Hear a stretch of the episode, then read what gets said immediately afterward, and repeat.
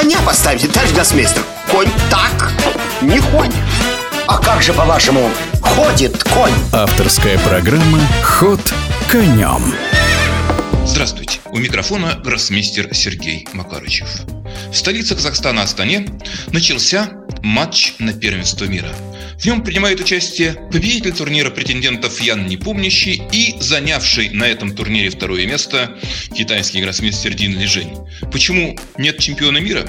Но дело в том, что Магнус Карсон еще до завершения турнира претендентов объявил, что он не будет отставить свой титул, не будет бороться за звание чемпиона. Иными словами, пока еще он чемпион, но по завершении матча, который начался в Астане, звание чемпиона перейдет к победителю этого соревнования.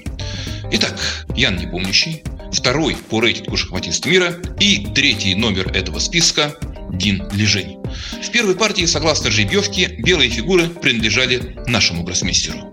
И он, как мне кажется, довольно удачно воспользовался этим правом, правом сделать первый ход. То есть в ответ на ход Е2Е4, первый ход Яна Непомнящего, Дин Лежень ответил испанской партией. Но разыграть свои любимые, хорошо проверенные, опробованные тех системы, которые он прекрасно чувствует, китайскому шахматисту не удалось, поскольку вместо хода ладья Е1, который делается в дебюте испанской партии обычно, Ян Непомнящий взял на c6 и немножко необычно трактовал хорошо известное положение. Он поставил перед соперником некоторые проблемы, в первую очередь психологического характера, придал игре несколько неожиданный для Дина движения характер, и после этого Дин ошибся, пару раз, не очень так ярко заметно, но тем не менее преимущество Яна Непомнящего начало нарастать, и в какой-то момент, я уже точно не помню номер хода, когда Ян должен был сыграть слон c7 вместо слон d6, Ян мог добиться большого преимущества. Ну, конечно, он, Ян, опасался,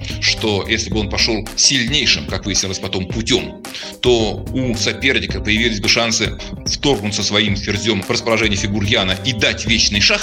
Но, ну, это, как показывает точный расчет, не получалось. У черных не получалось. И похоже, что Ян получал бы в этом случае значительные преимущества ну, близкое к решающему. То есть хорошие шансы на победу. А Ян решил сохранить напряжение, он даже отказался выигрывать пешку. И вместо этого сыграл отчасти на цейтнот соперника, на дефицит времени, который наблюдался у Дина Лежения. Однако китайский гроссмейстер-шахматист очень высокого класса и в подобного рода положениях способен разобраться безупречно, что и произошло. И выяснилось, что преимущество белых в значительной степени растаяло, чуточку лучше у Яна все-таки сохранялась позиция, но четкая защита черных и партия закончилась в ничью. Как охарактеризовать случившееся? С одной стороны, Ян, конечно же, выиграл постдебютную дуэль, но с другой, это ему очень досадно и обидно сознавать, он упустил прекрасный шанс уже на старте в первой партии захватить лидерство.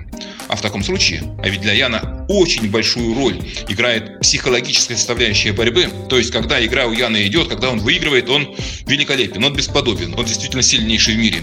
Но вот если что-то идет не так, то сила игры Яна может заметно снижаться. Ну, будем надеяться, что этого не произойдет. Вся борьба впереди. В первой партии ничья. И если никто не вырвется вперед значительно, то в этом матче должно быть сыграно 14 партий. Ход конем.